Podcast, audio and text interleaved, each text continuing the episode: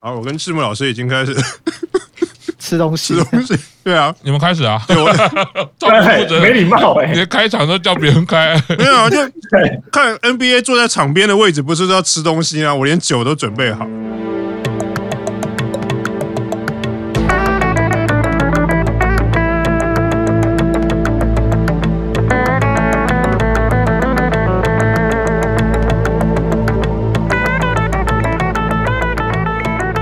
我是萨卡口气柱大出版公司中尬的草莓啊，卡基德斯，卡基德斯，Yes good。哎，今天晚上录音啦！哦，晚上录音就代表 party 感十足。应该是说晚上录音就代表有大事要发生。对，就是有专题节目啦。这一次又到了一年一度的日经时刻了。日经时刻，所以晚上是因为日经，所以晚上录吗？日经的主角其实不是我们两个、啊，对，就是日经上排行榜那些人。再来就是要讲日经的人，也不是我们两个，也不是我们两个。我们开局就把责任先撇清啊。对，对你后续如果听到的都不是我们在讲，是非常正常的。我们今天创下了一个就是由现场观众担任开场的一个做法。对，我在这两年乃木坂的沉浸里面，我们要了解乃木坂的文化嘛，对不对？你只要有新人辈出的时候，我们前人绝对是要让开位置，就是要把资源让给后面。对啊，我们好好做护法的角色，对，然后大叔版才可以走得长久。对，而且我们护法不是左右两个，我们是像高山跟松村，有没有？我们是 第三排的 左右护法。面 没有，可是第三排的最后面变换队形的时候很累，所以我们很累。我们录音啊，你看我们要准备设备、剪接，准备设备那个是营运，我们辛苦都没有人看得到。我们要做资料，对不对？对对，所以接下来的节目可能你都不太会听到我跟 Q 长的声音，是非常正常的。好，对，因为我迟迟不接到他们，他们就没办法反驳，所以就是要趁这个时候要多讲一些。反正等下就没有我们两个的声音，对，等一下他们就来不及了。对，他们进入这个局就只能乖乖遵守我们的战术。等下即使 Q 我们，我们也不会回话。球给你们，你们打就对了。对，接到球马上就回传。是的，好了，今天我们要来介绍二零二二年啊，日经杂志出来。那日经杂志大家都知道会介绍一下去年整个日本的娱乐圈名人排行榜啊，有名的圈地榜啊。对，去年的日经专题的时候，就是请到我们的玄关大人。好，大家好，看看的对，今年也不一样啦，今年呢求新求变，而且再更上一层楼，而且阵容越来越豪华。对，没错，哇，请到这位这个含金量非常的高，知识量非常非常可怕，是有名的 日剧粉砖达人吗？哦，好像用用什么笔在写什么日剧的那一位，讲的这样好像大家跟他不熟，有没有？啊、明明这一个月全部都是啊，用蜡笔。好了，卡发大人，我还有很喜欢空包啊，卡贝。是，虽然我们在前一轮大家已经信任感都已经下降到一个极致了，嗯，但是为了节目表面上的和平，我们还是要做哈，邀请还是得邀请。我没有想到，原来我还可以再来录节目，我以为上一期录完之后。就直接就是没有了，你知道吗？啊，不要这样，这个就只是一个节目效果而已。没错，对啊，对，我们是不会在意这个输赢的。好啦，那这个日经排行榜二零二二哦，哎，很快哈，Q 上这 没想到也就这样过了一年了，浑浑浑噩噩的又过了一年。我们好像常常在讲这句话，对不对？做红白也是，哎，没想到又过了一年，然后过又没想到过一年，然后做下旬，然后没想到又过了一年。不是来，我没想到又过了一年了。今年呢，二零二二排行榜出来，我自己会。比较意料之外的是，原本二零二一年的的感觉是说啊，希望疫情一年可以过去，嗯，啊，没想到二零二二年在做日经的时候呢，台湾现在疫情还是在非常辛苦的阶段，对，每日也是几万人几万人，我们始终也是没办法飞过去跟玄关大人见面，虽然也也没有很想，相见不如怀念，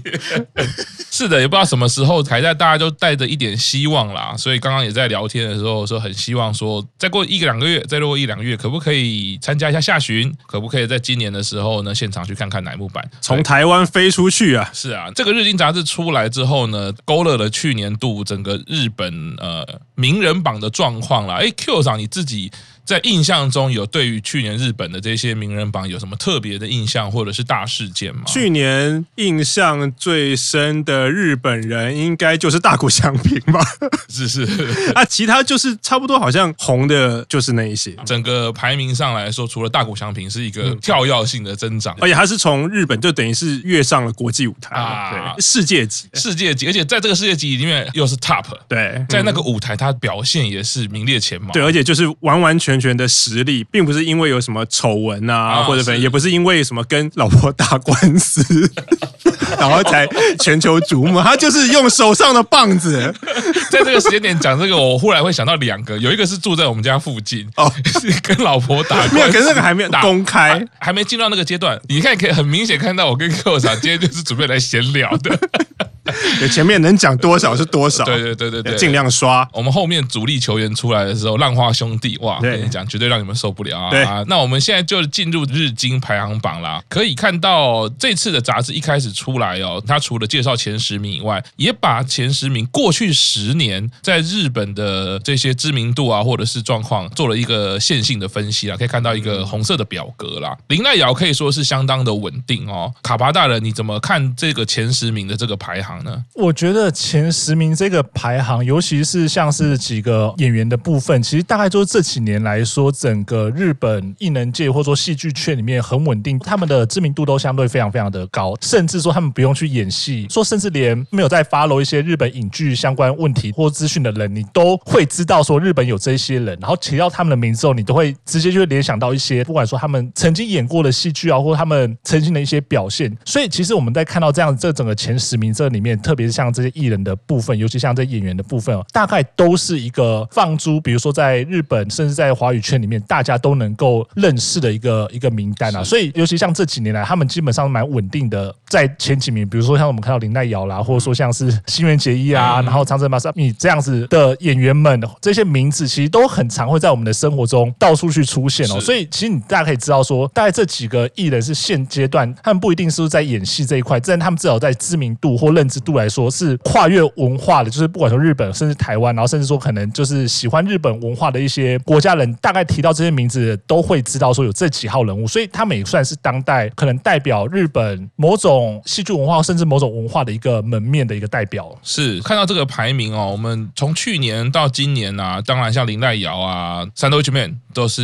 名列前茅。那其实像 Sandwich Man 啊，或者是贵妇松子，他们是属于比较像综艺主持人这个领域的。想问一下玄关大人哦，就是这个一直都觉得有点可惜，因为 Sandwich Man 好像在日本真的知名度非常的高，然后你看持续已经应该是好几年，他的名次就是一直在在这个这么前面。然后台湾我自己啦，就是好像稍微的比较没有办法涉猎到 Sandwich Man 的一些相关的节目。那你怎么看？就是日本这一些综艺啊，或者是主持人这一些他们的这些排名？其实日本的综艺就是我们说搞笑艺人，或者是这些名人啊，像 Sandwich Man 啊，像松子啊，或者像现在没有在这张表上面的有吉弘行。啊他们主要就是有在媒体上很大的曝光率，像三豆一群面现在手上有十二支节目，我靠，太夸张了啊！对，毕竟像他们这些主持人，就是以反应快啊，或者是深度对谈，像 Matsco 松子的节目，他就是走比较深度的路线。嗯，当然他的吐槽还是很好笑啊，嗯、还是很狠啊，但是就比较有深度的路线。嗯、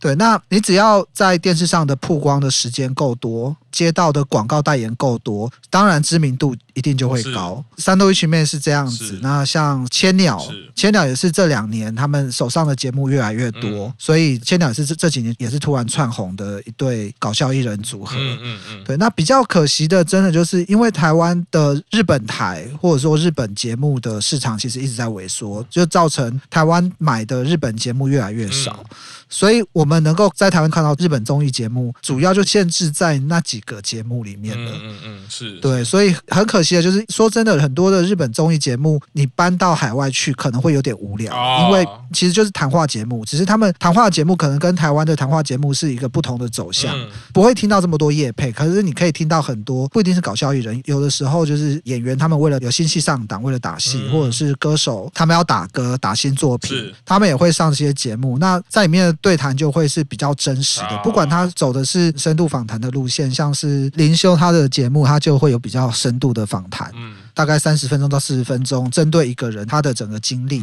做的深度访谈，嗯、或者是说像其实很多的综艺节目，它可能就是用一些比较搞笑方式，其实有点像是我们在看偶像的惯犯的这一种比较轻松的访谈方式。嗯，那这些都会比较贴近这些艺人他们比较真实的样貌。是，可是这种节目的主持人其实说真的会很考验 MC 跟进行的功力。OK，哦，对对，所以如果这种手上的节目够多的话，其实日本人在轻松的时候他们。们其实还蛮喜欢看这样子的节目的。是是是，手上节目够多，自然知名度就会高，嗯、那大家的关注度也就会高。那在这个排行榜上面，很多这样的例子啊，就是手上因为有很多节目，或者是说在这两年突然手上多了很多节目，所以整个排名就窜升。是想要请问一下两位 Q 厂也是啦，就是我注意到今年的第十名是生田公子，而之前好像有一个新闻说他的状况好像是需要休息的，他是去年的什么样的事情让他的排名哎又进入到前十名？那可是是不是也是不是因为这样子又让他的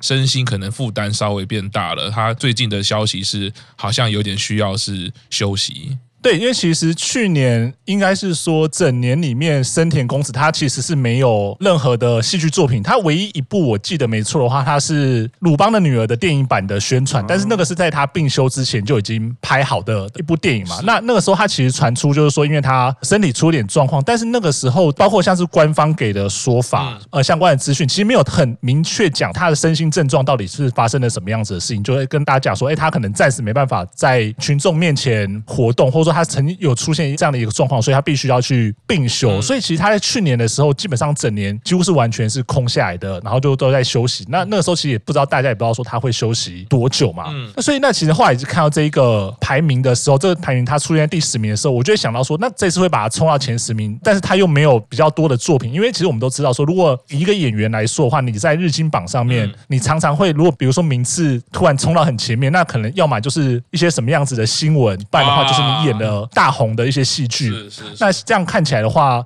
深宫他这一次能够冲到前十名，我觉得更多的可能是因为他并秀这个新闻。那加上说，因为他本人其实，在演艺圈里面其实活动非常非常久，所以是一个非常知名的艺人嘛，所以其实有这样子的一些状况的时候，就会让大家比较去关注。而且不晓得大家还记不记得，其实在前一两年开始，其实日本应该说到现在都还是这样，就是日本时不时会传出一些艺人过往的一些消息嘛。那大家都有在讲说，哎，是不是是因为现在这个整个因为疫情的关系，那大家可能一些心理状况或心理卫生都有遇到一些问题，是或者说遇到一些没办法去被接住的一个状况，或者说可能本来就有一些困难，但是因为疫情这样的一个环境加剧了这样子的情形。的确，所以在这个时候的话，他有传出这样的消息的时候，我觉得，嗯，大家对于他的那种关心度会提高，会想要知道说，哎，那他是不是要好好的休息？是，然后他是不是有受到一些比较好的一些协助？然后也会希望说，他既然已经有病逝感了，那他就不要那么快的嗯、感的付出，他可能就好好把他的。身体修养好，把他的病治好之后，再慢慢的恢复。所以我觉得应该是有在背后有这样的一个背景啊，所以才会让他的不管说讨论度或关注度，嗯，都相对这样的提升。即便说他在没有戏剧作品的一个情况之下，大家仍然记得说，哎，或者说大家仍然会有花比较多时间去关注他的一些消息。卡巴大这样讲，其实也提醒了一件事情，就是说，当我们在看名人榜这件事的时候，当然我们以这个吃瓜群众的角度，或者是一个一般消费者啊观众的角度的的时候，我们当然是一个比较羡慕或者是崇拜的角度，比较连接到了，就是说啊，这么有名，他有流量，他可能有声量，他可能就会有相关的利益。但是刚刚讲到深田恭子这个例子，也会提醒到，其实他背后的负担、背后的心理成本，其实可能是一般观众、一般群众我们。比较不知道的，那近年来尤其疫情哦，刚刚卡巴讲到一个重点哦，疫情其实放大了非常多心理健康、心理卫生的议题。我们缺少了人的连接，缺少了我们原本生活的秩序，所以呢，很多东西其实会被放大。那尤其艺人，像表演产业是受到很大的影响。如果是因为这样子而进到这个排名的话，我觉得我们可能要引以为戒禁啦，并不是代表说你有名或者有声量，或者是你很被大家知道就是绝对的好，它背后还是有一些辛苦的东西。要去承担的，那也提醒每一位哦。我们现在可能大家都是自媒体的时代，当然可能最要注意的，当然现场只有我们的卡巴大人哈，知名网红。我们这边小小的媒体，可能跟他就是还不能比。对，卡巴祝福你哦，谢谢哦，听起来很奇怪，没有啦，就是。这那总之就是说，我觉得每个人其实都是啦。有些人只要这个 balance 不好的话，我觉得就是真的会有一些你不知道的受伤也好，或者是辛苦也好，这个是很难意识到。我们从小都是觉得啊，可见的外显的伤啦，那心里的这个部分大家多多注意啦。好，那我们就进到排名的部分哦啊，综合的排名，我们可以先看到一到五十名哦，有点呼应刚刚卡帕大讲的，就是当演员、艺人、歌手他们到了一定的地位之后，就算一段时间。间没有真的在活动，可能对他们的知名度不会造成太大的影响。那像石原聪美，基本上他从去年宣布结婚之后这一段时间，我不记得他有什么活动了。他就是去年跟林野刚合作了一部很难看的日剧之后，后来就再也没有新作品了，一直到现在都没有新作品。那已经不是很难看的地步了。你们两位确定要那么直接就对，一直暴扣？你们现在真的，因为真的很难看，真的啊，找不到一个好的方式去帮他诠释，你知道吗？呃，我已经忘记。剧名的，反正就是美人鱼的故事嘛。深深的恋爱，深深的恋爱。对，你看他从去年到今年，差不多快一年没有新作品了，但是他也才从第十名掉到第十四名。他去年除了那个电视剧之外，其实有演一部电影叫做《接棒家族》，那小说非常非常的好看啊。接棒家族，我们等一下应该会讲到很多人都是接棒家族跑红出来的，对，还是有几个就是在这上面整个大排名。其实我们可以注意到，去年因为奥运的关系，所以第一个是大谷翔。奖品嘛，嗯，他从九十九窜升到第二名，不只是大联盟跟奥运有点关系。然后另外一个可以看到的是羽生结弦，羽生结弦现在是在第十八名，但他去年其实是五十八名。嗯，这其实今年在这个榜上可以看到很多的运动员，因为去年奥运的关系，知名度又突然上升。嗯。还是要关心一下巴拿拉曼啊，公式哥哥好像差不多吧，排名都差不多。另外可以看到，像是户田惠里香跟吉高由里子都是有显著的上升啊。嗯，OK，在这上面有一个就是比较意外的是米西亚。嗯，我们一直觉得他很红，他很红，但是其实他真的从去年到今年才是真的人气爆升的两年。嗯，对，那像是他去年因为在东京奥林匹克上面有唱歌嘛，然后加上去年在红白跟跟藤井风的共演，嗯，这两件事情让他的整个人气提高蛮多的。嗯，稍微呼应一下刚刚玄大讲到说，其实我们有特别关注到这一次的几个快速成长的，那其中有一个就是刚刚讲到说极高游离子的部分嘛。那其实极高游离子他在去年一整年其实也都只拍了一部的电视剧，那可是他拍那部电视剧就整个中了，那部叫做《最爱》哦，应该蛮多的听众朋友或者说我们大叔版的成员应该都知道或看过这部作品嘛，有在看。铅笔写日剧的应该也常常会看到。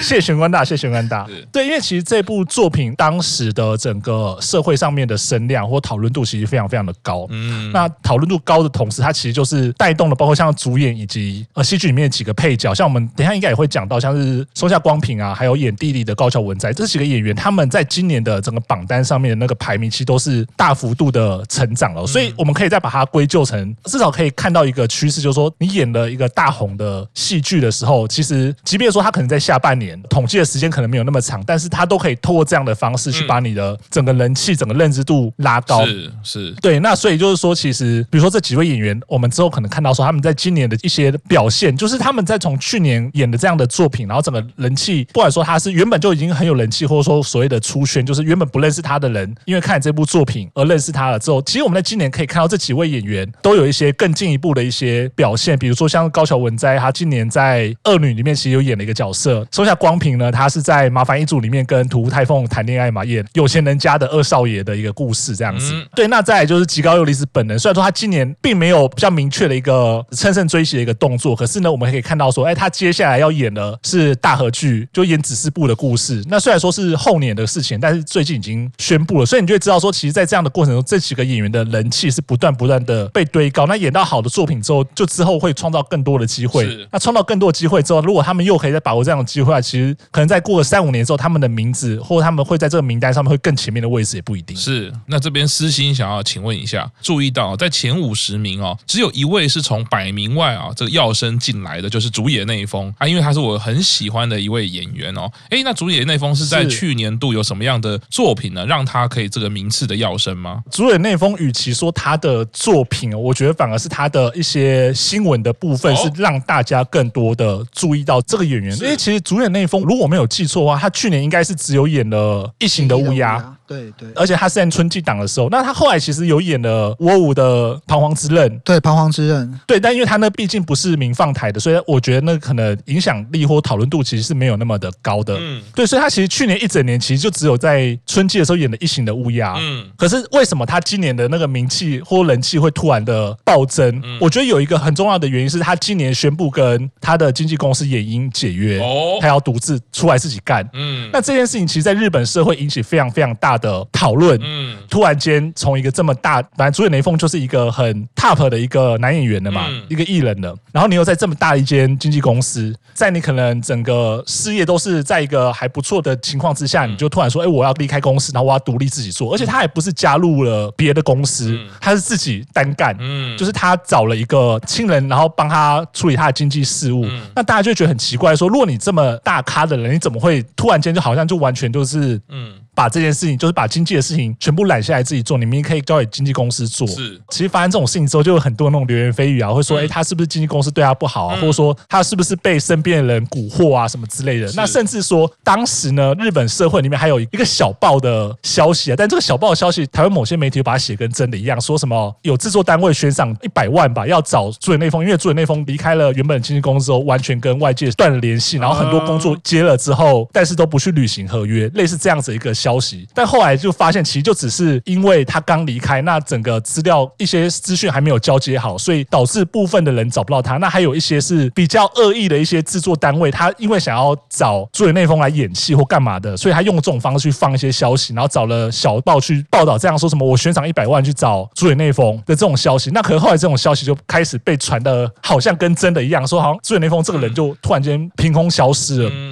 对，所以我会觉得说，其实今年下半年整个讨论度增加，其实比较多的是因为他个人的这个事业上面一些安排造成的一些讨论跟风波，而跟他本来去年的一些戏剧表现其实比较没有什么关系。其实还有一些啊，就是像是他一直有在代言啤酒广告，他去年拍了一部轿车软体的广告，好像晚上有时候看紫星会看到那个广告。对，那那个广告的露出度非常的高，那甚甚至就是像刚刚卡帕大他在讲说主演内丰失踪事件的这一段。时间就有人募集说：“哎，我刚刚看到主演那封在我们公司楼下 开轿车广告，他没有消失啊。”综合刚刚两位大人讲的哦，就是也算是跟刚刚讲的生田公子是另外一种面向的知名度，也就是说，因为一些经济上的事务。刚刚卡巴大讲的，因为我好像有看到那一篇消息，而且有一篇也是台湾的粉砖有对这一个恶意的攻击去做一些解释啦，解释在日本的异能圈为什么会有这样子的。的状况听起来就是感觉在日本整个社会会认为大咖艺人隶属于经纪公司是一个非常自然的事情，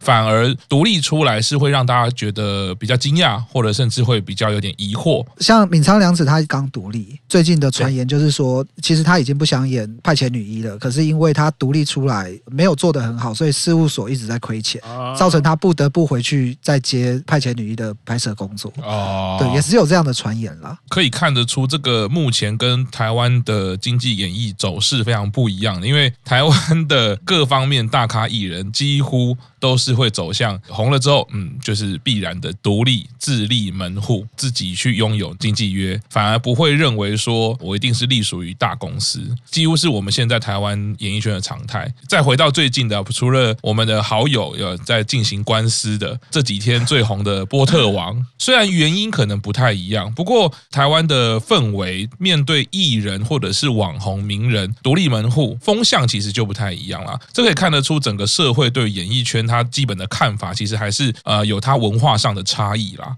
好，那可以看到级上升的部分，其实前面四位，所以那个锦鲤应该是搞笑艺人对不对？就是主持人类的艺人嘛。二零二一年的 M One 冠军啊，对，拿然后拿到冠军之后，节目的通告不断，所以在去年一年突然窜红的一对搞笑艺人。比较有趣的是，他们这一对其实都已经超过四十岁了。哦，算是很晚很晚才红的一对搞笑团体。我们尬聊草莓有希望了，而且锦鲤这一段，我记得那个时候我们看那个新子星，不知道哪一集的那个最后面的时候，是恭贺那个奥斯华他们拿到 M one，然后他们还自己吐槽说，哦，他们是第二名，他们是准优胜，然后那个优胜是锦鲤这样子。所以看到前四名刚好是不同类型哈，吉上升第一个大谷翔平运动员，锦鲤是算搞笑艺人，伊藤沙莉是演员嘛，藤井峰是歌手，第五名是演员世家的演员。他叫做真龙田香敦，那他有一个哥哥叫做新田真剑佑。哦哦，这个就知道。对。他他们的爸爸叫做千叶真一，哎、是个老牌的演员。哎呀，对原来是这样子。就他们一家人都姓不同的姓，当然都是艺名啦。是对，但是因为真龙田他其实就是这一两年的戏剧机会一直都不差，就是他能够有一些演出的机会，像是他去年演了两部日剧，一部是叫做《恋爱漫画家》，他是演的算是男二的角色，是他的竞争对手是铃木亮平，然后谈恋爱对象是吉冈里帆。嗯，他后来在去年的夏季的时候，他演了一部叫做《约定的灰姑娘》，那一档里面他就是扶正成男一，那他的谈恋爱的对象是二阶堂富美。哦，所以其实他在去年大概有两部都是恋爱剧的这样的一个演出。那其实他在去年因为这样子的演出，那包括像是他自己本身的一些，不管说是杂志或者说一些工作上面的拍摄露出度，其实非常非常的高的。那加上说刚刚徐文大家有讲到说，其实他的外貌其实是在呃日本是受到蛮蛮大的讨论，将他们的兄弟，其实大家都说他们是帅哥兄弟嘛，所以他的那个讨论度或者说他的一些声量，其实是在这样过程中不断的这样子堆叠起来的，所以他会在其上升排名上面其实是并不意外啊。但是我没有想到说排在这么前面就是啊，是。我在补充其上升的第十位伊藤美诚，大家可能也比较陌生，因为他是桌球选手，去年跟水谷隼，水谷隼可能大家比较知道了，搭档打混双的奥运啊，是。然后还有松山英树，松山英树他算是日本高尔夫球界的名人哦，所以这两个人其实也是因为去年的东京奥运进到这个集上升榜。是是是。接下来我们进到男优的部分啊，我们就知道这一节的打法一定就是球给卡帕大人啦。讲到男优女优的部分，其他人敢插嘴的话，处以死刑。关麦 关麦。关麦。对，我们接下来就进行完全规避自己的责任这样子。我先去睡一觉，等一下打电话叫我起来。你的粉砖都。直接有日剧两个字了，我们怎么敢造次呢？我知道我是一个就是会不断想要学习新字的人嘛，我希望可以跟大家多多的交流。那我先插一个好了，趁着卡巴大人还没开始之前，先恭喜一下大泉洋三连霸哦！去年的红白他是主持人，连续两年连续两年他都是去年红白主持人，今年也是嘛。那我就先献丑好了，我认识的就是神木隆之介吧，松本润，我认识他，松本润啊。我记得你，远藤宪一我也知道，远藤宪一我知道，就是他女儿最近 参加某个女子偶像团体的甄选，完蛋了，我们选上了。我们只能讲这个。远藤赏，帮女儿加加油啊！好了，这个等下我们要先注记，这是乱讲的。对，怕那个不知道的观众真的觉得说远藤宪一的女儿啊，开玩笑的啦。菅田将晖，因为去年我们有看这个喜剧开场嘛？啊，对，神木隆之介跟菅田将晖。对，我也只能把认识的唱名唱一唱了啊，提真一啦，山田孝之啦，哦，香川照之啦。其实这一些演员哦，我觉得这前三十名来说，我觉得一半应该也都是台湾的观众还蛮熟悉的啦。蛮多的日剧大家都知道，然后集上升哇，急上升的第一位就是刚刚卡巴大人说到的比较令人意外的啊，真荣田香敦。好，现在瓦力，我今天不是只是开球嘉宾吗？为什么变先发投手了？我觉得其实这个榜单里面，我比较会想要聊的部分，其实就是急上升的这一块，因为其实我们可以知道说，就像刚刚赤木老师讲的，我们在比如说 Top 三十这边，就是男优 Top 三十这边，其实看到的都是相对可能比较稳定或大家都认识的的一些演员嘛，就是说你可能不见得知道他长得什么样子，但是你跟他讲说香川照之，他可能不见得大家知道是谁，但是你跟他讲说他是半泽直树里面的大和田，那你就知道说他是谁嘛，其实都会有这样子的一些既定印象，但是其实，在急上升这边，我们可以比较多看到。到的是可能现阶段，或者说未来两三年内，在日本的演艺圈，在戏剧界里面，可能会有一些发光发热，或者说他甚至是现在当红的，可能一些年轻的，或者说中生代的演员，但是台湾的观众可能并不是那么的熟悉的。那我这边想要讲的几个，当然第一个是第二名的赤楚卫二，嗯，讲到这个名字，应该很多的人就会想到的是他跟丁田启泰的《查理马后》在二零二零年年底的时候的那个《樱桃魔法》，三十岁还是处男就可以成为魔法师？对，因为这一档是我相信大家。都知道说这样是红到翻过去，即便到现在余波都还存在。看到了赤楚威尔，看到了平田启太的时候，他们的讨论度都还是会很大一部分是黏着在这部戏里面嘛。原本我一直在去年的时候就会觉得说，哎，赤楚威尔应该要冲上来了。嗯，毕竟演那档那么红的。但后来其实想想，因为《查理马后》它是在二零二零年年底的时候才播出的，所以其实它并没有很好的反映到了去年的这个讨论的热度，就或统计的这样热度上面。是，所以我们在今年看到说，它其实。实整个分数上面差距非常非常的大，他是从个位数的时候直接冲到了双位数的那样的分数。那加上说他去年又趁着这波热潮，就是千里马后这个热潮之后，他演了另外一部是日剧版的《她很漂亮》，嗯，原本韩剧的，然后改编成日剧的那个《她很漂亮》，嗯，去年的下半年又在跟丁田启太演的另外一部叫做《Super Rich》，难看到爆的《Super Rich》，当时也是因为他们是千里马后的那个 CP，然后有那样的宣传，但那部其实真的拍的非常非常的差。但是他也是因为这样子的关系，就是因为可能千里马后让更多人看到他，然后让一些制作单位看到他的一些潜力，所以他其实在去年的时候也是一直都会有一些演出的一些机会。所以我觉得在这个过程中，其实也累积了他不少的一些曝光度跟露出度啦。所以其实很多人也都是原本可能不认识这一个人，嗯，但是借由这样子的一次、两次、三次的这样一个部分，不断不断去认识他。因为我觉得演员啊，如果你演了一部爆红的戏，嗯。最怕的是什么？就是你演这部之后，你后面没有人继续找你演戏，你永远都是靠着这部戏讲说，我只能演这部戏。可能一年后、两年后，大家讲到你的时候还是这部戏，但是你在这过程中，你可能没有新的作品延续这样的讨论度或热度。但至少赤楚卫二他在去年看起来是的确是有比较有企图心，在这一块是要让自己的演员生涯或者说露出的程度是持续保持在一个让大家一直看到你的一个状况。你也不是说可能每一季都有，可能比如说你每半年就推出一部戏剧。然后一次可以演个三个月这样子，大家就会记得说哦，赤楚威尔还在，赤楚威尔这次又演了什么样子不同的角色？那的确现在看这个榜单看起来是蛮成功的一个操作。那大家一直都会记得说，哎哦，有赤楚威二这个演员，那会希望说他接下来看到他一些演出跟表演这样子。接着卡帕大刚刚的分享啊，想要请教一下，就是说看到这个急上升的二十，大概我个人除了主演那封比较熟悉以外，其实其他的确都是名字比较稍显陌生，可能是一些比较新进的演员。在你的看法里面，你觉得在去年度这些新晋演员，整个日本的男优的部分，你自己觉得有没有什么样的形态的男优，呃，或者是什么样演戏风格的男优，是在去年度比较浮现的？在整个男优的这个部分，去年应该是我真的觉得说是一个百花齐放的各式各样的这样子一个模式。因为我们如果以现在我们急上升的这二十名的名单来看，我们可以看到说后面有一些帮你括号好的这几位，比如说像大小和也啊、大西流星。是永濑廉、菊池风磨，他们几个其实就是杰尼斯的偶像艺人。啊。其实有这样的类型，嗯，那我们也有看到说，哎，比如说像是松下光平啊，然后竹野内丰、铃木亮平、坂口健太郎这样子，比较专攻在可能现在看起来是戏剧的这个部分，或者说他本来就这一块可能不是唱跳型，他就是专门在演戏、拍广告的这样子的艺人也有。是，那像是比如说我们后面看到了一些像是后面十七、十八名的铃木央视啊，或者说板垣李光人，嗯，这几个演员，他们可能对台湾的观众来说，他是更加的陌生。但是他们，当你看过他们的表现或他们的戏剧演出的时候，你就觉得说，他们不是大家传统说，哎，你觉得或这个人长得很帅，是，或者说这个人长得很引人注目。可是你看他演戏的时候，你会完全会被他吸引，就是说他真的是演什么像什么，而且他非常非常的年轻，二十多岁的年轻的演员。那你就会在他们身上看到的是，日本以后有这样子的演员，他能够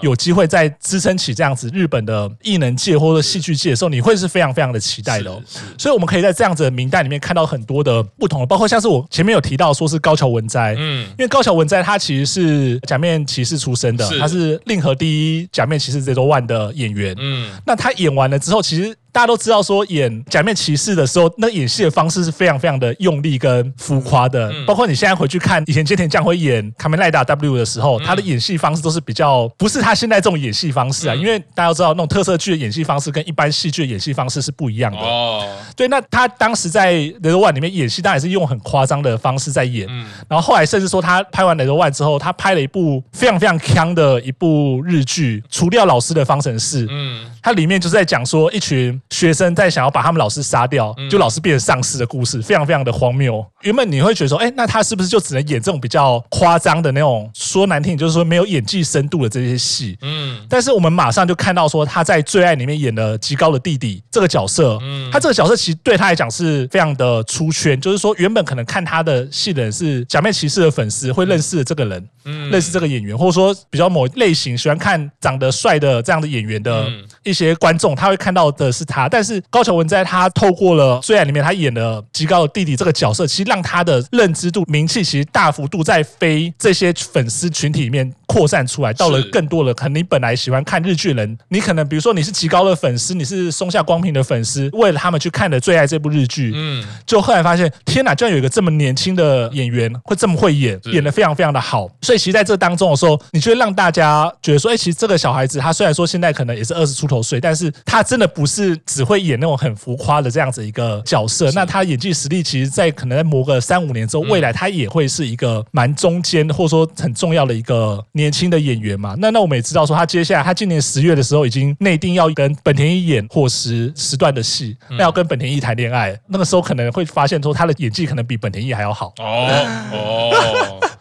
对，所以其实很期待啦，就是看到，尤其看到这个榜单上面这些年轻演员的表现的话，那我会蛮期待说，哎，他们接下来几个人，他们以后可能不是急上升这边，他们只会直接到了隔壁的 Top 三十这里面的也不一定。哦，我深深感觉到邀请来宾是非常棒的一个决定，大家可以比较一下我们去年在讲男优的部分，大概应该不会超过五分钟吧？应该就是名字念完一次就啊，就以上就这样子啊，我恭喜他们